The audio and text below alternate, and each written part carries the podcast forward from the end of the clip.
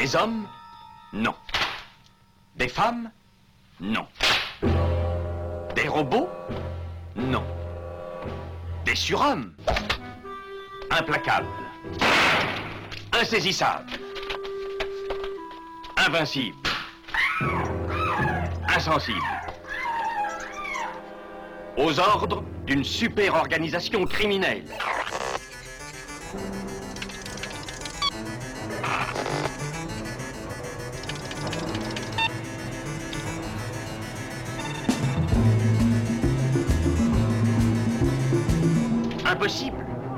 Rien n'est impossible pour... Culture prohibée. Bienvenue pour ce nouvel épisode de Culture Prohibée. Culture Prohibée, c'est l'émission hebdomadaire de la culture planète du Ciboulot, coproduite par Radiographite, graphite.net et animée par l'équipe des films de la Gorgone. Les films de la Gorgone.fr. Culture Prohibée, c'est aussi un profil Facebook et un podcast, disponible sur différentes plateformes. Tous les détails sont sur le blog de l'émission, culture-prohibée.blogspot.com.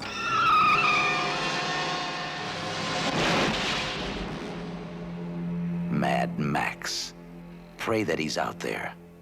Somewhere.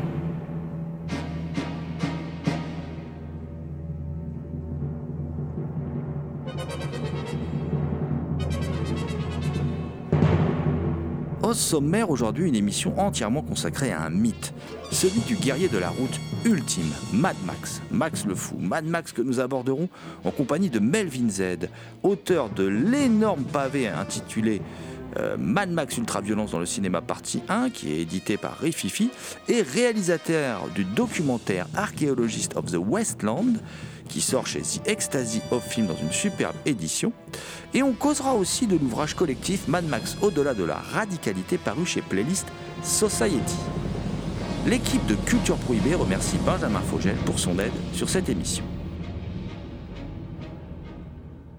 Avant de retrouver Melvin Z pour parler de son livre Mad Max Ultra-Violence dans le cinéma partie 1, publié aux éditions Rififi, et de son film documentaire Archaeologist of the Westland, disponible chez The Ecstasy of Film, nous allons nous, attarder quelques instants euh, sur un, livre passionnant, cette petite collection là, passionnante hein, de, Playlist Society. Euh, une petite collection là, consacrée au cinéma avec des livres petits format et qui sont euh, toujours à des, tarifs très abordables. La, collection Essai sur le cinéma. Euh, un livre qui s'appelle Mad Max au-delà de la radicalité, qui est un essai hein, signé à, plusieurs mains hein, par Nico Pratt, Manouk Borzakian, euh, qui était déjà venu parler zombies dans, dans notre émission, euh, Alexandre Matisse, Élise Lépine, Erwan Desbois et la préface est de Lloyd Chéri. Et, en fait, ce, ce livre, ce, petit livre passionnant, hein, qui, qui, qui, fait euh, euh, en gros autour de 120 pages d'analyse très précieuses sur, Mad Max, vient très bien en complément du, du livre de, Melvin Z, euh, qui est lui le livre on peut le dire, vraiment ultime sur Mad Max 1 et, si, et je pense que ceux à venir sur le 2 et le 3 vont être assez ultimes parce que franchement c'est un livre de c'est un livre de de, folie, hein, cette ultra-violence dans, le cinéma euh, euh, partie 1, quoi, euh, parce que c'est, un livre où, il y a tout, tout, tout, tout, tout, tout, tout sur Mad Max, on, en parlera beaucoup plus avec son auteur par la suite, tout jusque le moindre détail, vous pourrez tout savoir, y compris la couleur des, cheveux du dernier assistant assis au fond à gauche qui est resté une heure sur le plateau avant de quitter le plateau. Voilà, c'est, vraiment le livre ultra complet. Et à côté de ça, donc il y a cet essai cet essai euh, qui a une histoire un peu particulière puisque euh, c'est un essai qui parle d'une série de podcasts sur la saga Mad Max enregistrés pour le label C'est plus que de la SF. Alors série de podcasts donc qui était dirigée par le journaliste Lloyd Cherry, Lloyd Cherry donc qui fait l'introduction euh, de, de, de, cette, de cet ouvrage, euh, enfin la préface, pardon, qui fait la préface de, cet ouvrage, puisque l'introduction c'est Nico Pratt, l'introduction et la conclusion sont de Nico Pratt, où il fait des rapprochements comme ça avec l'ami Mel Gibson et tout, enfin je vous en dis pas plus, vous verrez. Euh, mais en tout cas, il avait invité toute cette joyeuse équipe hein, euh, à, à, son micro, euh, Lloyd Cherry, pour parler euh, de la saga Mad Max, et il, en, il en résulte un ouvrage voilà, issu de ce travail collectif. un ouvrage qui est divisé en, en, quatre chapitres, chaque chapitre étant consacré à l'un des l'un des films de, la série. Euh, alors, on, a une première partie par Manouk Borzakian euh, qui, revient vraiment sur le premier film. Man Max 2, L'Empire d'essence, euh, est signé Alexandre Matisse. la, première partie s'appelait En route vers nulle part. C'est pas mal non plus comme titre. Et puis, Élise Lépine signe le troisième chapitre qui s'appelle Man Max Au-delà du dôme du tonnerre, l'écho du deuil, avant que Erwan Desbois ne, ne vienne compléter tout cela par Man Max Fury Road de bruit et de fureur. Alors, ces quatre parties euh, soulèvent de, nombreuses thématiques. Hein. On, y revient globalement sur le genre du road movie, sur la, violence, mais aussi tous les enjeux sociaux et, politiques soulevés par Miller. Miller qui est un cinéaste quand même beaucoup plus intéressant que, ce qu'on veut bien dire, qui est un cinéaste euh, qui a longtemps eu des préoccupations politiques euh, passionnantes, qui les a toujours, hein, en particulier vis-à-vis de l'écologie, de l'environnement. Euh, tout ça se traduit dès la saga Mad Max, hein, ça va jusqu'à ces Happy Feet. Voilà, y a, tout cela, c'est contenu dans, ces, dans, dans, la saga Mad Max. C'est quand même une saga qui a anticipé pas mal d'événements, en particulier par rapport, au, par rapport au pétrole, mais il y a aussi d'autres thématiques qui sont abordées dans, dans, l'ouvrage. Euh, moi, il y en a que j'aime beaucoup, euh, euh, parce que, par exemple, on parle de la question de l'enfance, on parle de, la, représentation de, la femme. Ce sont des, des, choses qui sont rarement abordées quand on parle de, la saga Mad Max. Et pourtant, hein, si on, se penche sur Fury Road, euh, et puis il y a Furiosa à venir, hein, on se doute bien que la part faite aux femmes va encore être plus importante, on peut se rendre compte qu'en fait, le, regard de, de l'ami George Miller, dans cet ouvrage, on peut se rendre compte que le regard de l'ami George Miller est un, regard assez indépassable et, et, en fait assez intemporel, euh, ce qui explique d'ailleurs sans doute le culte dont jouit toujours la, dont jouit toujours la, saga Mad Max.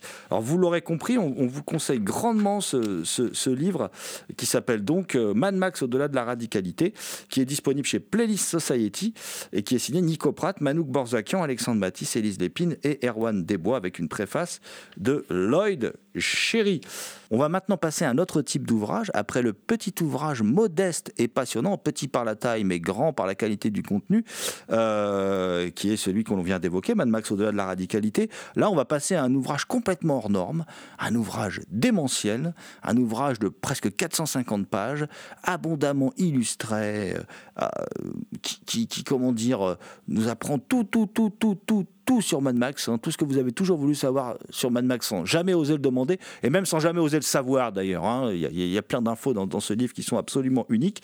Euh, cet ouvrage, c'est euh, Mad Max, ultra euh, violence dans le, dans le cinéma partie 1, euh, qui est un ouvrage publié aux éditions Réfifi, qui est un ouvrage signé Melvin Z. Alors Melvin Z, que nous allons tout de suite euh, retrouver. Alors Melvin Z, que nous avons contacté via une liaison téléphonique un peu chaotique. nous vous prions de, de nous excuser pour les petits problèmes techniques. Donc Melvin Z, tout de suite au micro de Culture Prohibée.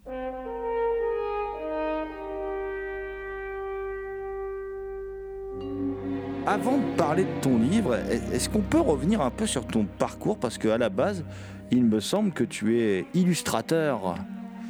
Oui, bah, ça fait euh, depuis, euh, depuis, bah, depuis pas mal d'années maintenant que je travaille comme euh, illustrateur pour, pour différentes choses. Hein. Donc je fais des affiches pour des festivals comme pour le genre le, le, Bleu du Week-end ou des pochettes de disques. J'ai fait quelques trucs pour les Ludwig. J'avais fait pour pour différents groupes ou pour euh, différents labels. Euh, je fais des étiquettes de bière, euh, donc bah, c'est ce que, oui, c'est mon taf alimentaire principal. Donc et puis bah, sinon oui aussi bah, je dessine aussi pas mal d'illustrations axées Mad Max pour bah, plein de pas mal de gens ou de fans genre pour les, les, les, japonais pour pour les australiens parfois pour les américains donc ça aussi ça me prend pas mal pas mal de temps donc voilà et, tu fais aussi de, très belles jaquettes pour les éditions au film. Oui, alors ça c'est plus du graphisme, euh, on dira. Euh, oui, je fais ça bah, depuis euh, depuis quelques années maintenant, depuis je crois depuis Society. Donc je m'étais occupé de, de des Reanimators où l'illustration avait été faite pour Animator 2, ouais, elle a été faite par par l'excellent Pascal Millet.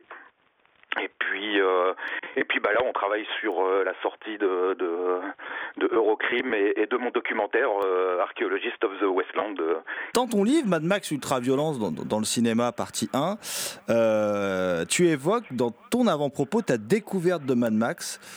comment cette passion pour le film de George Miller a pu devenir si dévorante pour que tu écrives cette Bible sur le guerrier de la route et donc que tu fasses un documentaire aussi qui est indirectement lié à Mad Max aussi?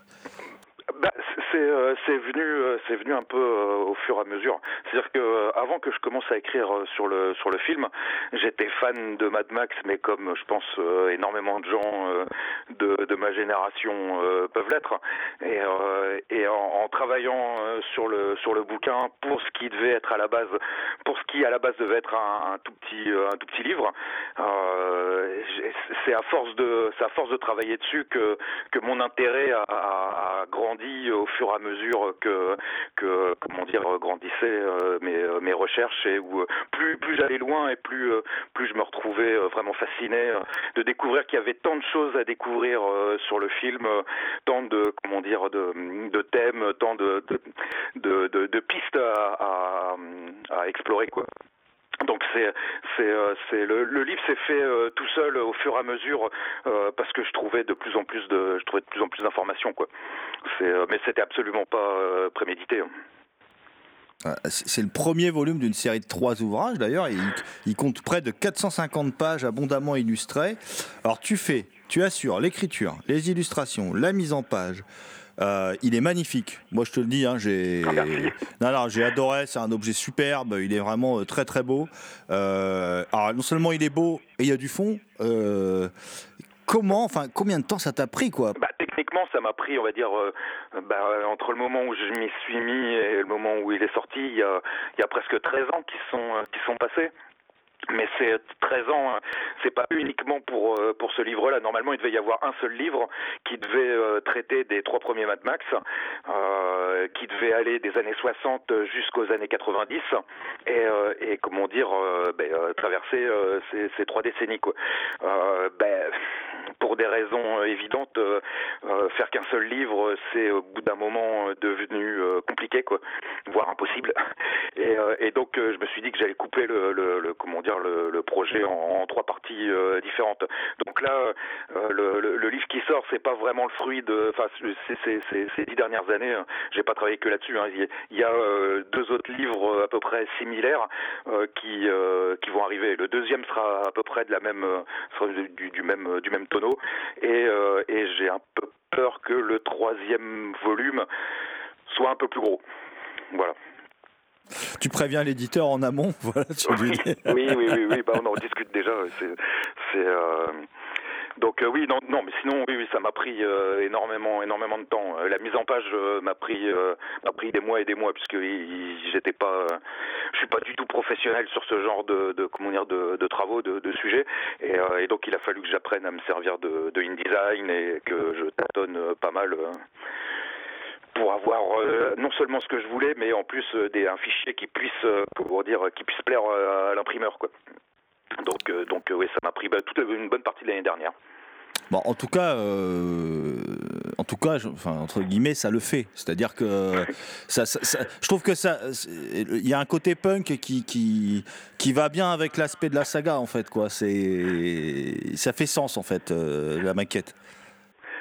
Ferraille béton. oui, oui, oui, oui, oui, bah, c'est euh, punk, euh, je sais pas trop. Après, euh, il y a des années, des années, je faisais du, comment dire, je faisais du fanzina. J'ai fait beaucoup, beaucoup de fanzina dans les années 90. Donc j'ai mis en page à l'ancienne avec du papier, des, ciseaux et de la colle, des pages et des pages et des pages de, de fanzine. Donc je m'étais un peu entraîné. Enfin, je connaissais un petit peu le sujet de la, de la, de la mise en page. Mais là, pour le coup, c'était c'était une autre euh, une autre moulinette quoi. 400 euh, 430 pages, euh, c'était c'était beaucoup quoi.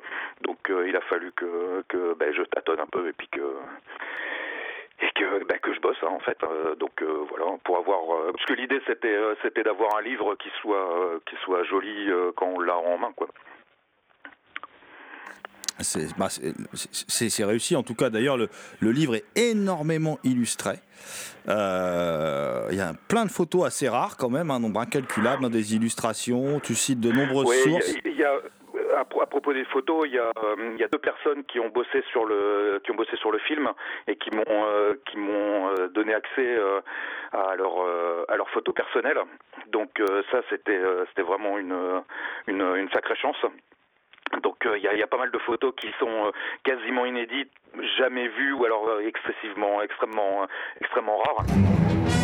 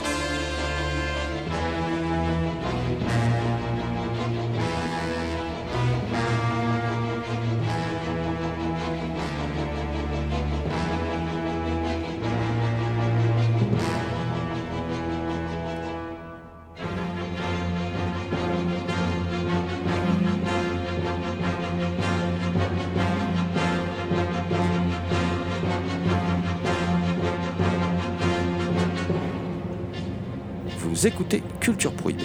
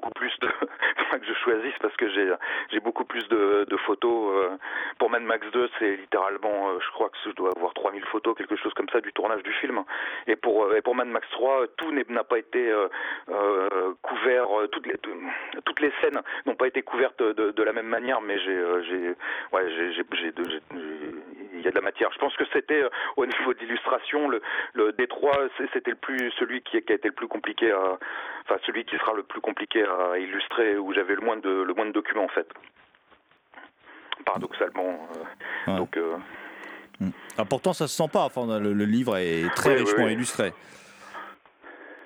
Oui, bah, les, les, les, autres seront. Euh, il, faudra que je fasse un choix hein. pour le pour le pour le tournage de Mad Max 2. Je vais je peux pas faire un truc de, de 800 pages avec avec 2000 photos. Hein. Ah non, bah c'est sûr. C'est frustrant, je comprends. Ah, euh, c'est frustrant. Il ah. faut, aller, faut, aller au musée, euh, il faut aller en Australie, il faut aller voir le musée Mad Max 2. Et la plupart euh, sont, sont accrochés là-bas. D'accord, d'accord. Euh, bah, le, musée, moi du coup, puisque tu l'abordes, le, musée dont, on peut découvrir le, créateur dans, dans, Archaeologist of the Westland, ton, ton documentaire là, qui, qui va sortir chez The Ecstasy of Film, euh, là c'est pareil, c'est une sacrée aventure, c'est encore une aventure autour de Mad Max. Oui, bah oui, oui. Bah c'est quand je suis allé en Australie la, la, première fois, euh, aller visiter le musée Mad Max 2 était évidemment sur euh, sur la liste des choses qu'il fallait absolument que je fasse. C'était en 2013 et à l'époque, euh, j'étais encore loin de me rendre compte de, de l'ampleur qu'allait prendre qu'allait prendre mon projet. Et puis, ben, j'ai passé littéralement des heures, des, des, jours, des semaines entières à discuter euh, avec Adriane qui m'a qui m'a comment dire euh, livré quasiment sur un plateau euh, nombre des secrets de, de, de, Mad Max 2. Donc autant le premier bouquin et puis le, le troisième sur Mad Max sur Mad Max 3 c'est c'est vraiment le fruit de, de, mes recherches personnelles euh, sur euh, sur euh, sur une décennie. Sur Mad Max 2, il y a une partie qui qui on m'a facilité on m'a facilité la tâche énormément. Hein. C'est bon comment dire mon, mon, le tome 2 devra beaucoup à Adrian Bennett hein, du, du, du musée. Donc donc bah oui oui à, à, à comment dire à force de retourner euh, en Australie, j'ai fini par euh, devenir, euh, on a fini par devenir de, bons amis. Et donc, quand il a eu le, projet d'aller d'aller faire des fouilles archéologiques au tractopelle dans le désert pour aller déterrer des, artefacts du tournage de Mad Max 2, ben, je me suis dit qu'il fallait absolument d'abord documenter ça. Et puis, et puis au final, c'est devenu, c'est devenu un, un documentaire qui, ben, qui est encore projeté là. On le projette bientôt, je crois, à, à Lyon euh, à la fin du mois. Donc, ah, euh, et puis qui sortira bientôt chez, chez Ecstasy. Ah, je, précise qu'au moment où on enregistre cette interview, nous sommes le, le 16 mars. Euh, alors, il va sortir chez The Ecstasy of Film. Il, y aura des petites choses en plus, je suppose, par rapport au documentaire que j'ai vu, des bonus, parce que connaissant l'éditeur, il, il y a forcément des petites choses en plus. Oui, oui, oui, bah oui, il il y a des galeries photos, il y a des bonus, il y a des, des, des interviews. Euh, en plus, il y a une interview, euh, comment dire, euh, allongée de, de Adriane, de, de Linda, sa femme, et puis il y a toute une discussion un peu plus informelle qui est avec Max Aspin, le, chef cascadeur de, de Mad Max 2, dans le jardin de, de Bennett. Donc ça a été enregistré quelques mois euh, avant sa mort. Hein. C'est, je crois, la, la, la, toute dernière euh, interview de, Max Aspin. Donc, euh, donc oui, oui, il y a il y a, des bonus, plus un petit livret. On a un petit euh, euh, Graham, Walker, le directeur artistique de Mad Max 2, et Emile Minty, le, type qui, qui interprétait le, Feral Kid, euh, ont eu la gentillesse de m'écrire un petit mot pour présenter le, pour présenter le film. Donc, donc ça devrait sortir dans, dans pas très longtemps, dans quelques temps bientôt. Tu choisis de débuter ton livre par la collaboration Miller et Kennedy. Alors, remontant aux sources, hein, alors, alors, alors prime jeunesse, je crois qu'on peut le dire. Euh. Si le nom de George Miller est relativement connu, celui de Byron Kennedy l'est quand même beaucoup moins, à part de quelques fadas comme nous, mais sinon il l'est quand même beaucoup moins. Est-ce que tu peux nous présenter euh, Byron Kennedy? Oui, bah, il, est, il est moins connu parce que on, sur un film, on connaît mieux le réalisateur que le, que le, que le producteur. Sauf que sur un film comme Mad Max, c'est vraiment un film euh, bicéphale où euh, les, euh, ces, deux, ces deux personnages se sont partagés le boulot à faire pour, pour réaliser le film. Alors Byron Kennedy, c'est un, un gamin qui a, a grandi à, dans, l'ouest de, de, dans la banlieue ouest de Melbourne. Et, euh, et, tout petit, euh, il a il a développé un intérêt euh, pour les pour les, sciences, les télescopes, les choses comme ça. Et puis, je crois, à 13-14 ans, lui a offert une caméra Super 8 et il a commencé à, à tourner des des courts métrages. Très rapidement, il en a fait un sur le, port de sur le port de Melbourne, qui a gagné euh, un prix et, euh, euh, et, suite à ça, il a été invité par l'autorité culturelle de l'époque, qui était en train d'essayer d'organiser le ce qui deviendra le renouveau du, du cinéma australien, hein, la, nouvelle vague australienne des années 70. Il a été invité à, un tour du monde pour aller, d'une certaine manière, espionner les l'industrie du cinéma euh, en Asie, en Europe euh, et, aux États-Unis. Et euh, donc, comment est-ce qu'on on paye des, des, des publicités dans la presse? Comment est-ce qu'on gère les entrées des salles? Comment en fait tous les aspects de l'industrie. Et donc, en 1971, au tout début des années 70, quand les, Kennedy et, Miller étaient encore très jeunes, ils se rencontrent à un, festival, un, une sorte d'atelier qui était organisé par des étudiants de Melbourne.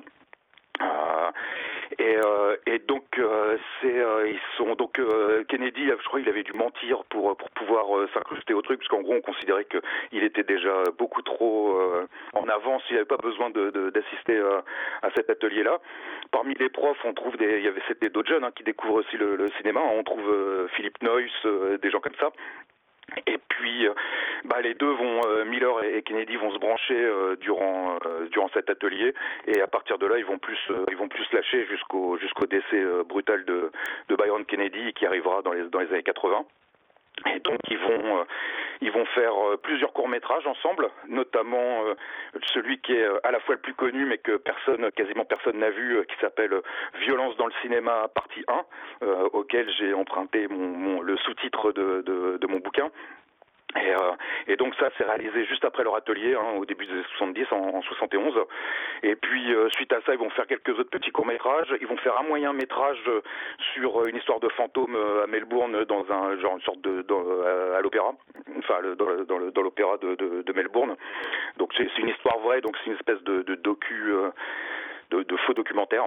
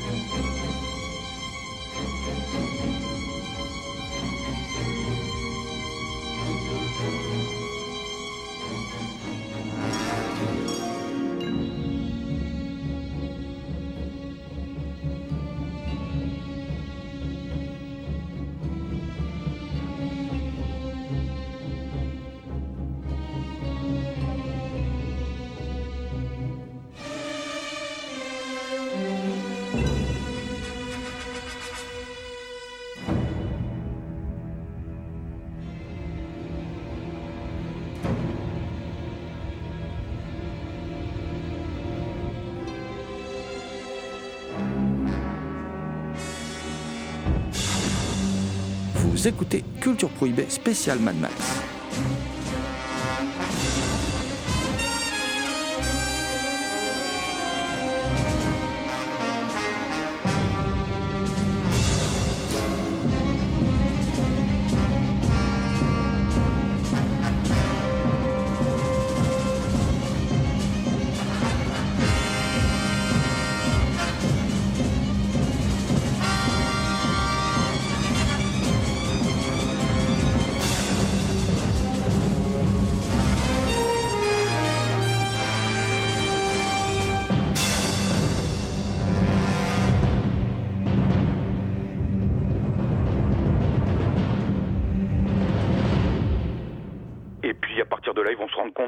Melvin euh, Z. Court métrage ou moyen métrage, ça les emmène pas bien loin et qui, il faut absolument qu'ils passent au long métrage. Donc euh, leur première idée, c'est de faire un documentaire sur euh, les courses automobiles en Australie. Et puis de là, ils vont passer à une histoire de, comment dire, de, de fiction et, et, et, sur Mad Max. Donc, donc, donc, Byron Kennedy se retrouve dans le poste de, au poste de producteur. Lui, c'est vraiment le, le, le, type qui est derrière euh, énormément des éléments de, de Mad Max, hein, notamment tout le l'intérêt pour les pour les bagnoles, les gros moteurs, etc. C'est euh, c'est Byron Kennedy, le le comment dire le, le, design de la de la voiture noire de la de la black on black c'est euh, c'est vraiment la voiture que Byron Kennedy euh, rêvait de, de, de, piloter quand il était gamin. Le fait d'avoir une histoire de flic qui veut se venger ça vient aussi fort probablement de, de Byron Kennedy. Et il y a énormément de petites choses comme euh, l'humour noir très cynique la violence etc qui sont des choses que je pense a priori on peut on peut rendre à, à Byron Kennedy et donc, euh, entre Mad Max 1 et Mad Max 2, euh, Kennedy va produire un film de Tim Burstall euh, qui s'appelle The Last of the Knucklemen, qui, qui sort en 79 également. Et puis, à partir de là, ils partent sur, sur le second Mad Max, hein, Mad Max 2. Et puis, Et puis, alors que je crois que le, film était venait juste de terminer son, son tournage, Kennedy a, a, signé un deal avec, avec Rupert Murdoch pour, pour produire une, une série télé. Et donc il va emmener, euh, il va emmener euh, George Miller euh, pour la réalisation et la production d'une première série télé juste après Mad Max 2 qui s'appelle The, The, Dismissal. Et, et puis c'est ce qui va pour l'association Kennedy Miller vraiment changer dans les dans les années 80. Ils vont se tourner vers la télévision, ils vont réaliser énormément de séries télévisées et au milieu des séries télévisées ils vont euh, euh, lancer la, la, la, production de, de, de, Mad Max 3 et, et au tout, tout, tout, début euh, de la, de la, pré-production, Byron Kennedy va se tuer dans un, dans un accident d'hélicoptère. Donc hmm. c'est quelque part la, la comment dire l'un des gros comment dire des, des je, sais pas comment dire ça. C'est vraiment le, le, moment où, tout va changer pour euh, à la fois pour pour la saga Mad Max et à la fois pour le pour Kennedy Miller. Hein. C'est la disparition de, de, Byron Kennedy. Euh, on ne peut maintenant que supputer sur qu'est-ce qu'aurait pu être le troisième Mad Max ou qu'est-ce qu'aurait pu être la suite de, Kennedy Miller euh, si si Byron ne s'était pas tué en 1983. Mais mais bon. Donc, euh, donc oui, donc c'était un des premiers, euh, une des premières, euh, comment dire, une des premières choses que je voulais absolument faire avec avec ce livre, c'était c'était rendre à Byron Kennedy l'importance qu'il avait. qu'il a eu à la fois pour le film et puis à la fois pour l'industrie cinématographique australienne tout entière. Donc, donc voilà une chose que je voulais absolument faire avec euh, avec euh, mon livre, euh, c'était tordre le cou à toutes les légendes urbaines et toutes les toutes les mauvaises informations qui qui, tournent autour de, la saga Mad Max.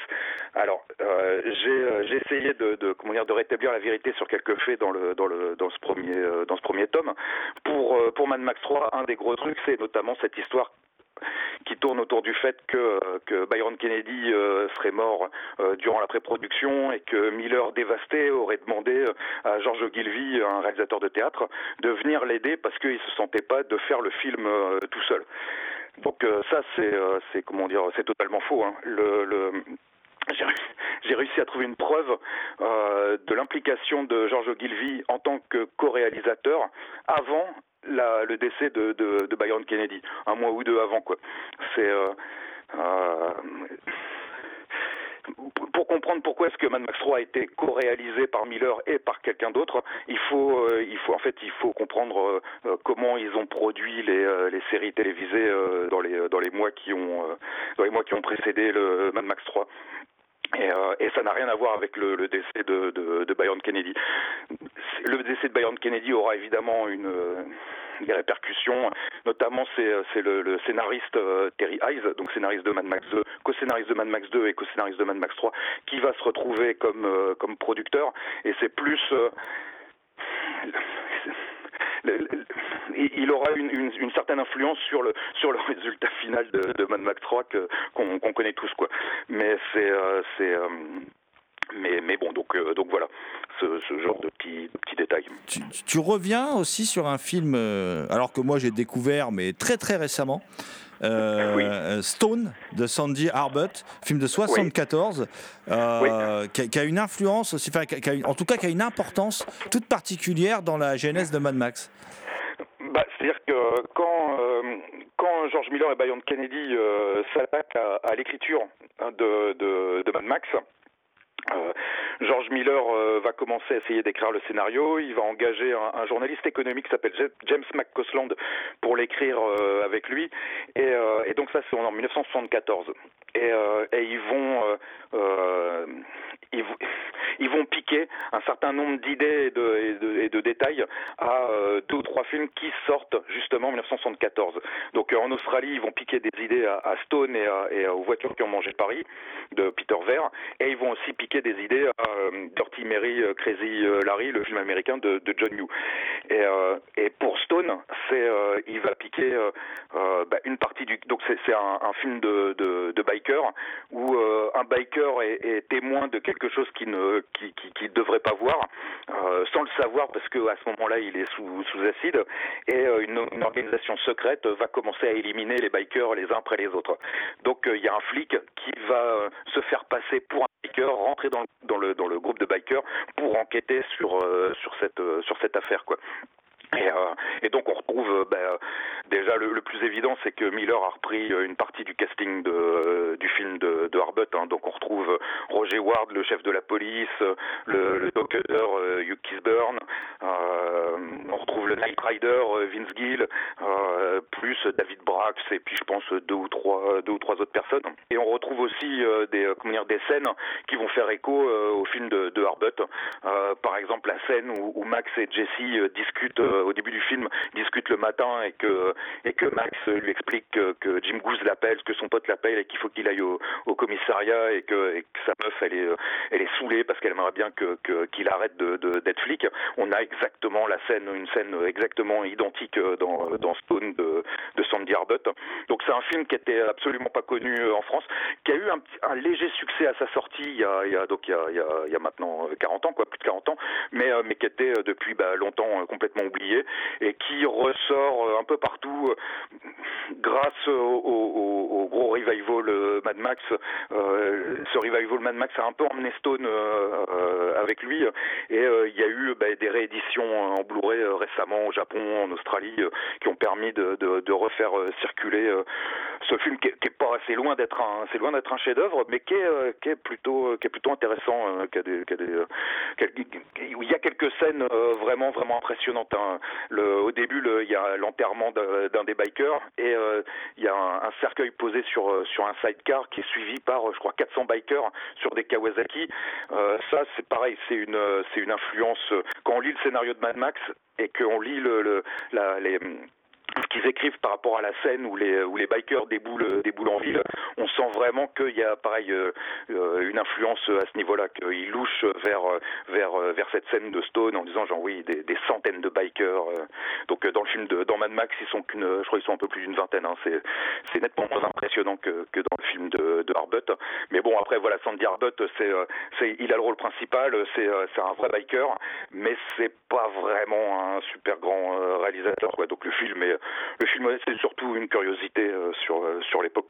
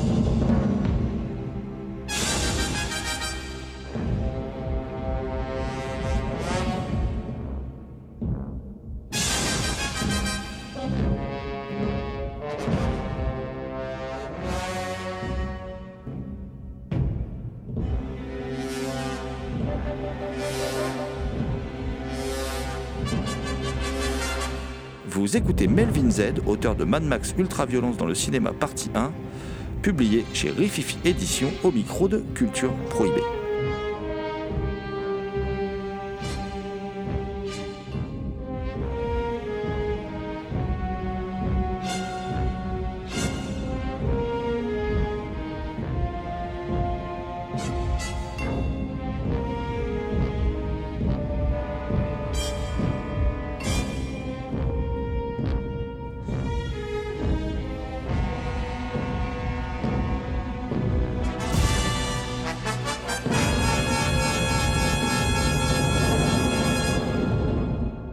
Dans le livre, tu tords aussi le, comment dire, euh, le coup à une idée préconçue, enfin en tout cas à une rumeur qui circule sur le, fait que Mel Gibson se, serait présenté tuméfié lors de son premier casting. C'est quelque chose que, Mel Gibson raconte en interview euh, dans des versions plus ou moins différentes euh, depuis, je crois, depuis 1983, quelque chose comme ça.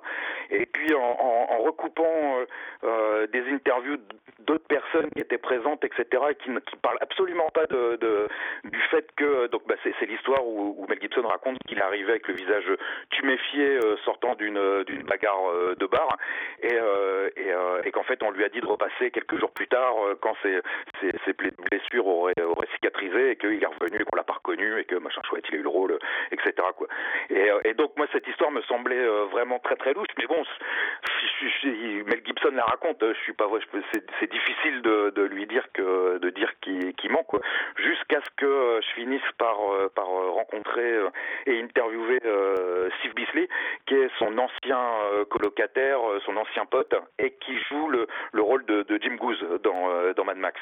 Et donc c'était c'était la dernière question de, de, mon interview. Je lui ai demandé si c'était si cette histoire était était vraiment vraie ou si c'était du, bullshit.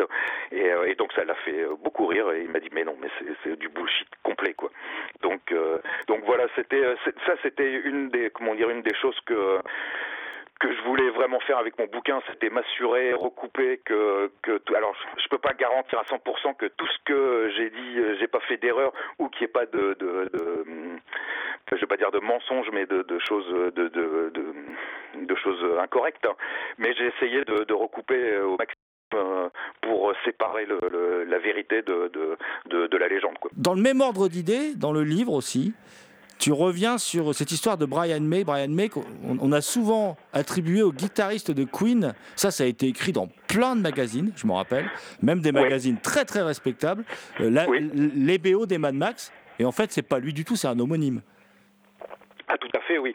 Alors, moi, j'ai jamais. Euh, c'est quelque chose qui m'a surpris parce que j'ai découvert ça assez. Euh, relativement tard parce que j'avais jamais vu euh, ou alors j'avais jamais prêté attention puis en fait euh, le, surtout la, raison c'est que moi Brian May de Queen je sais absolument pas euh, qui c'était Queen je voyais vaguement je vois vaguement le groupe mais mais au-delà de très vaguement et puis deux ou trois morceaux j'y connais rien quoi donc, euh, donc moi, pour moi, Brian May, euh, ça avait jamais, euh, ça avait jamais tilté dans ce sens-là. Mais oui, non, effectivement, oui, il, est souvent, ils sont souvent confondus, quoi. Alors qu'ils ont vraiment, pour le coup, strictement rien à voir. Hein. Brian May, qui est maintenant décédé depuis depuis presque 25 ans, je pense. c'est un, un, compositeur de la télévision australienne qui s'est retrouvé à faire de la musique de film pour euh, pour euh, Richard Franklin et c'est la, comment dire la l'anecdote raconte que que Miller et, Kennedy sont allés euh, un soir dîner chez chez Franklin et que Franklin leur a mis le, disque de leur a fait écouter la musique que Brian May venait de composer pour le film qui s'apprêtait à sortir. Je crois que c'était Patrick. Et et, Miller s'est dit mais qu'est-ce que c'est que cette musique de, de Bernard Herrmann que que je ne connais pas? Et, et Franklin leur a dit mais non c'est pas Bernard C'est Brian May, le euh, fameux compositeur euh, australien.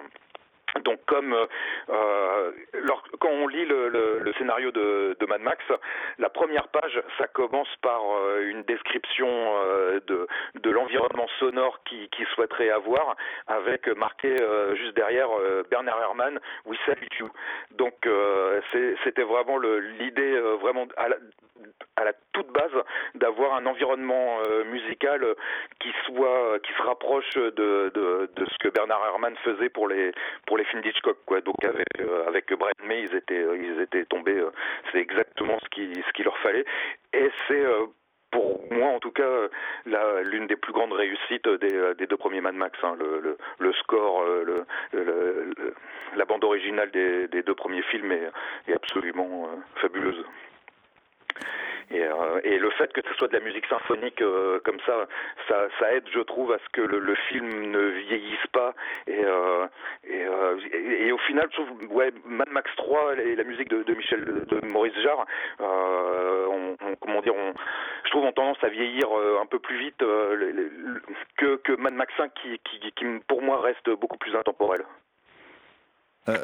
alors, je passe un peu du coq à l'âne, hein, mais dans ton livre, tu reviens aussi sur euh, l'importance évidemment du travail des, mécaniciens dans, la conception du film, la création du turbo-interceptor, tout ça. Puis tu, nous révèles qu'il y a un Français qui s'appelle Bertrand Cadar qui aurait travaillé sur les motos du film. Oui, alors c'est euh, alors c'était pareil Bertrand est décédé il y a, l'année dernière maintenant mais c'était un, un, personnage vraiment vraiment truculent hein. Euh, c'est Bertrand Cadar, c'est un, c'est un, en gros, c'est un jeune motard qui, euh, qui part vivre euh, en Australie qui euh, en Australie remonte en France de temps en temps, notamment pour aller aux 24 heures du Mans, et, euh, et découvre euh, le carénage. En gros, fabriquer en, en, fibre de verre des, des, carénages pour les pour les motos. Et donc, il monte une petite boîte de, de, de carénage en Australie, à l'époque où ça se faisait pas du tout du tout, donc qui s'appelle la Parisienne. Et, et en fait, George Miller va venir va venir le voir pour lui demander des conseils sur les motos. Et donc, c'est Kadar et son, son associé qui vont fabriquer les, les moules les, carénages pour les, motos du film. Et donc euh, un, un œil un peu un peu affûté remarquera que la moto du, gentil de Jim Goose le flic est, euh, est métallique métallisée Tandis que la, les motos des méchants, c'est exactement le même carénage, mais pas en noir, quoi. Et à l'écran, on reconnaît, euh, enfin, les, les, gens qui sont pas spécialistes vont pas reconnaître que c'est les mêmes, euh, que c'est exactement les mêmes euh, les mêmes motos, quoi. Qu'ils avaient pas les sous de pour en, pour en faire des, des différentes, elles sont juste peintes peintes de, de, couleurs différentes, quoi. Donc comme ils ont pas mal bossé sur le sur le film et que et que Miller avait pas beaucoup d'argent, il lui a proposé et eh ben pour le pour le remercier de lui filer euh, un, un, petit rôle. Donc il interprète l'un des euh, l'un des l'un des gars de la, de la bande de, du du Tocutter, qui a un nom qui s'appelle Clunk et, euh, et dont ben, je, je parle un petit peu dans, dans le dans le livre parce que il a il a une ou deux scènes coupées et puis bon il avait un peu travaillé son toute l'histoire de son personnage etc. Donc c'était c'était amusant de d'avoir de, de parler de ça avec lui. Ah, il y a aussi autre chose dont tu parles dans le livre longuement, c'est le tournage. Et euh, tu nous révèles que c'était. C'était les motards étaient hors de contrôle, que c'était un peu le, la, folie douce sur le tournage. C'était un peu. Alors ça semblait en tout cas être un bordel. Et puis quand sont arrivés les premiers rushs, tout de suite l'équipe a été calmée. L'équipe était inquiète et à l'arrivée des premiers rushs, l'équipe était beaucoup moins inquiète. Oui, alors pareil, ça c'est des choses, c'est assez difficile de, dire euh, ou de parler d'une manière euh, un peu unilatérale parce que euh, j'ai rencontré pas mal de gens qui ont travaillé sur le sur le tournage de de, de, Mad Max 1 et ils n'ont pas tous le même le même souvenir. C'est-à-dire que les acteurs ont, tendance à souvenir de d'un d'un film fauché mais mais avec une très bonne ambiance, tandis que le chef électricien lui se, se souvient d'un tournage qui était quasi quasiment catastrophique, quoi, euh, où il y avait des tensions tout le temps, euh, etc. Quoi. par rapport à ce qui devait, par rapport à leur rôle ou par rapport à ce qu'ils devaient faire, le tournage a été, comment dire, plus ou moins, plus ou moins compliqué pour pour chacun, quoi. ils l'ont pas tous, ils en gardent pas tous le, le, le comment dire, le, le même souvenir, quoi.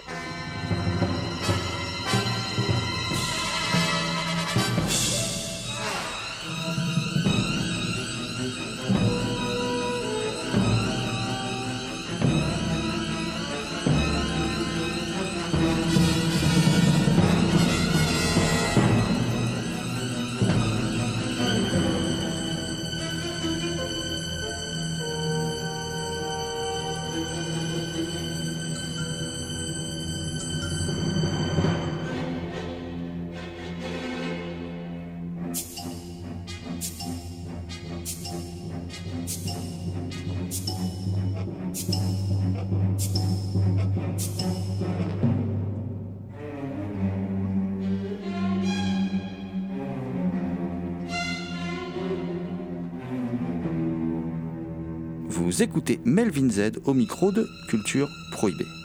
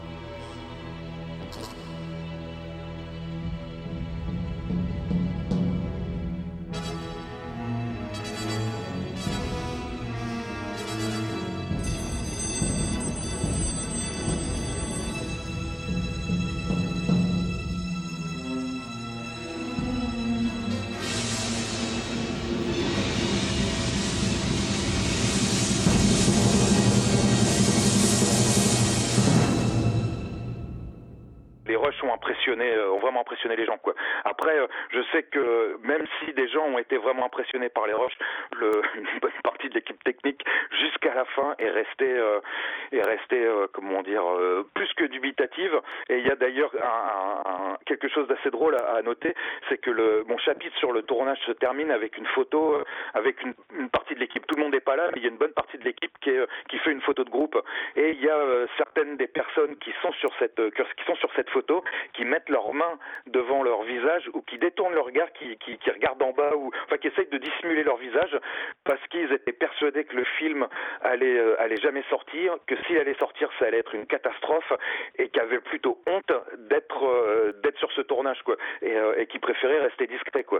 Ce qui ce qui est plutôt comment dire ironique étant donné que c'est c'est probablement pour la plupart de ces gens-là euh, sont connus euh, encore aujourd'hui euh, essentiellement à cause de, du tournage de, Mad Max. Hein. À part Mel Gibson et, et, George Miller, la plupart ont, ça reste, ça reste leur le, le, le, le, film le plus important sur lequel ils aient jamais travaillé quoi. Donc, euh, mais mais oui oui non les les rushs étaient euh, c'est surtout le, le, le monteur le premier monteur du film qui m'a qui m'a dit qu'il avait été euh, absolument subjugué par euh, par la qualité et, et l'ampleur des rushs et c'est clair quand, quand on regarde le, le cinéma australien de l'époque et qu'on compare avec avec d'autres films et notamment par exemple avec le film dont on parlait tout à l'heure un hein, Stone de, de Sandy Arbut le c'est c'est pas la même classe au niveau de des cadrages de la, de la mise en scène etc. Il y, a du souffle, il y a un côté épique. Alors évidemment, ah, moi, je, moi je préfère le deuxième, hein, dans, dans, dans, mais, mais, mais, mais, je, mais, je, trouve quand même que celui-là est hyper impressionnant. Alors tu parlais du montage. Le montage, visiblement, il est passé entre plusieurs mains. Ça n'a pas été simple. On découvre ça dans ton livre. Euh, Miller avait monté le film dans la caméra. En fait, hein. il dit, dans, enfin, dans des propos que tu retranscris dans le livre, que en fait, il avait fait ça euh, bah, à la John Ford et à Alfred Hitchcock, mais sans le savoir. C'est-à-dire que quand il filmait, il avait déjà tellement le film en tête qu'il était déjà quasi monté. Et en fait, ça, ça a généré beaucoup d'incompréhension, j'ai l'impression, avec euh, ceux qui ont travaillé au montage du film alors ça c'est ce que Miller dit euh, aujourd'hui. Euh, à l'époque, bon, c'était loin d'être aussi euh, élaboré et, réussi entre guillemets comme comme démarche. C'est-à-dire qu'ils ont tourné ce qu'ils ont pu comme ils ont pu, et le premier monteur qui qu'ils ont eu, Tony Patterson, s'est retrouvé face à un problème, c'est-à-dire que il a pour construire les scènes, et eh ben parfois c'était pas possible. Il manquait il manquait des plans. Et il y a par exemple, ben, c'est un des exemples que je prends c'est un des miracles qui euh, de Mad Max, c'est que ces problèmes euh, ont, comment dire, ont, ont, euh, réussi à créer des, des solutions parfois euh, enthousiasmantes. C'est-à-dire par exemple quand quand Max euh, va chercher son son sa Black on Black, la voiture noire, il rentre dans le parking et et, et, en fait le Patterson s'est rendu compte qu'il lui manquait les scènes où on le voyait prendre sa voiture quoi. Et il avait juste l'entrée de, de, de, de Mel Gibson dans le parking et la sortie de la voiture. Et en fait, il s'est dit, mais ça marche très bien comme ça, avec un fondu enchaîné où, où, Max disparaît dans le, dans le parking et est remplacé par sa voiture. Le plan, euh, c'est devenu un des, un des enchaînements les plus célèbres euh, du film. Et euh, a été créé au montage parce que, comme un accident, parce qu'il n'y avait pas de, il, manquait, il manquait des, des, images quoi. Et mais bon, Miller, c'était le, c'était son premier film lui découvrait ce que c'était que le processus euh, de montage et, euh, et, donc ça a été ça a été très compliqué avec le premier monteur qui au bout de quelques mois a fini par euh, passer la patate un second monteur qui s'est dit ah mais le travail est presque terminé je, deux semaines et puis c'est fait quoi. Et pareil lui au bout de quelques mois il a il a fini par lâcher l'éponge parce que en fait Miller voulait tout essayer constamment parfois briser des, des règles de, de continuité etc parce que il commençait à découvrir qu'il était obsédé par le rythme et par euh, comment dire par le rythme du montage plus que par le, réalisme euh, d'une certaine manière.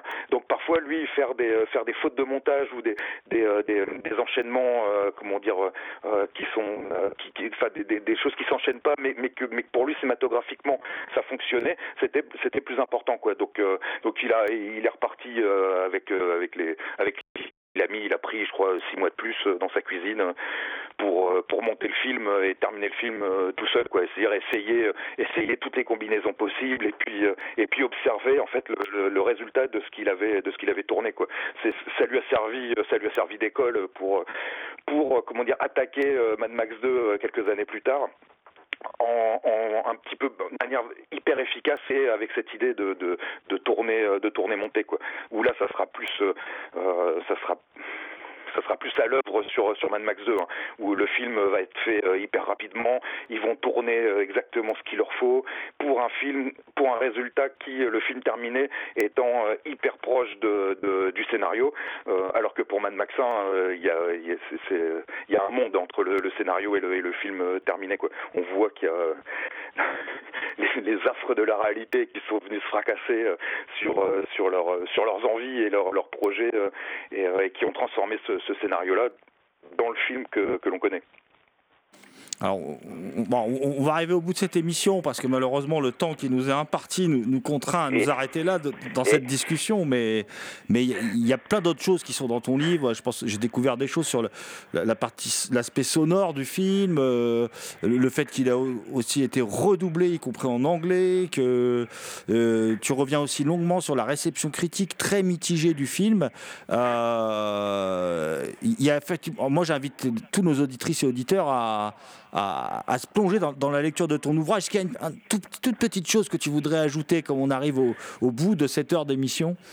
Eh ben non, merci de, merci de pour pour, pour cette petite euh, discussion. C'est euh, toujours c'est toujours agréable. Et puis, euh, et puis bah non, non, non. Là, je suis, euh, je suis, je suis au boulot sur le sur le second hein, pour euh, pour essayer de le terminer dans les dans les délais. Hein. Il est quasiment, il est quasiment écrit. il me reste pas grand chose à, à faire, mais bon, les les, les finitions, ça va me prendre, ça va me prendre quelques mois, quoi. Donc donc normalement le, le tome 2 pour pour dans un an.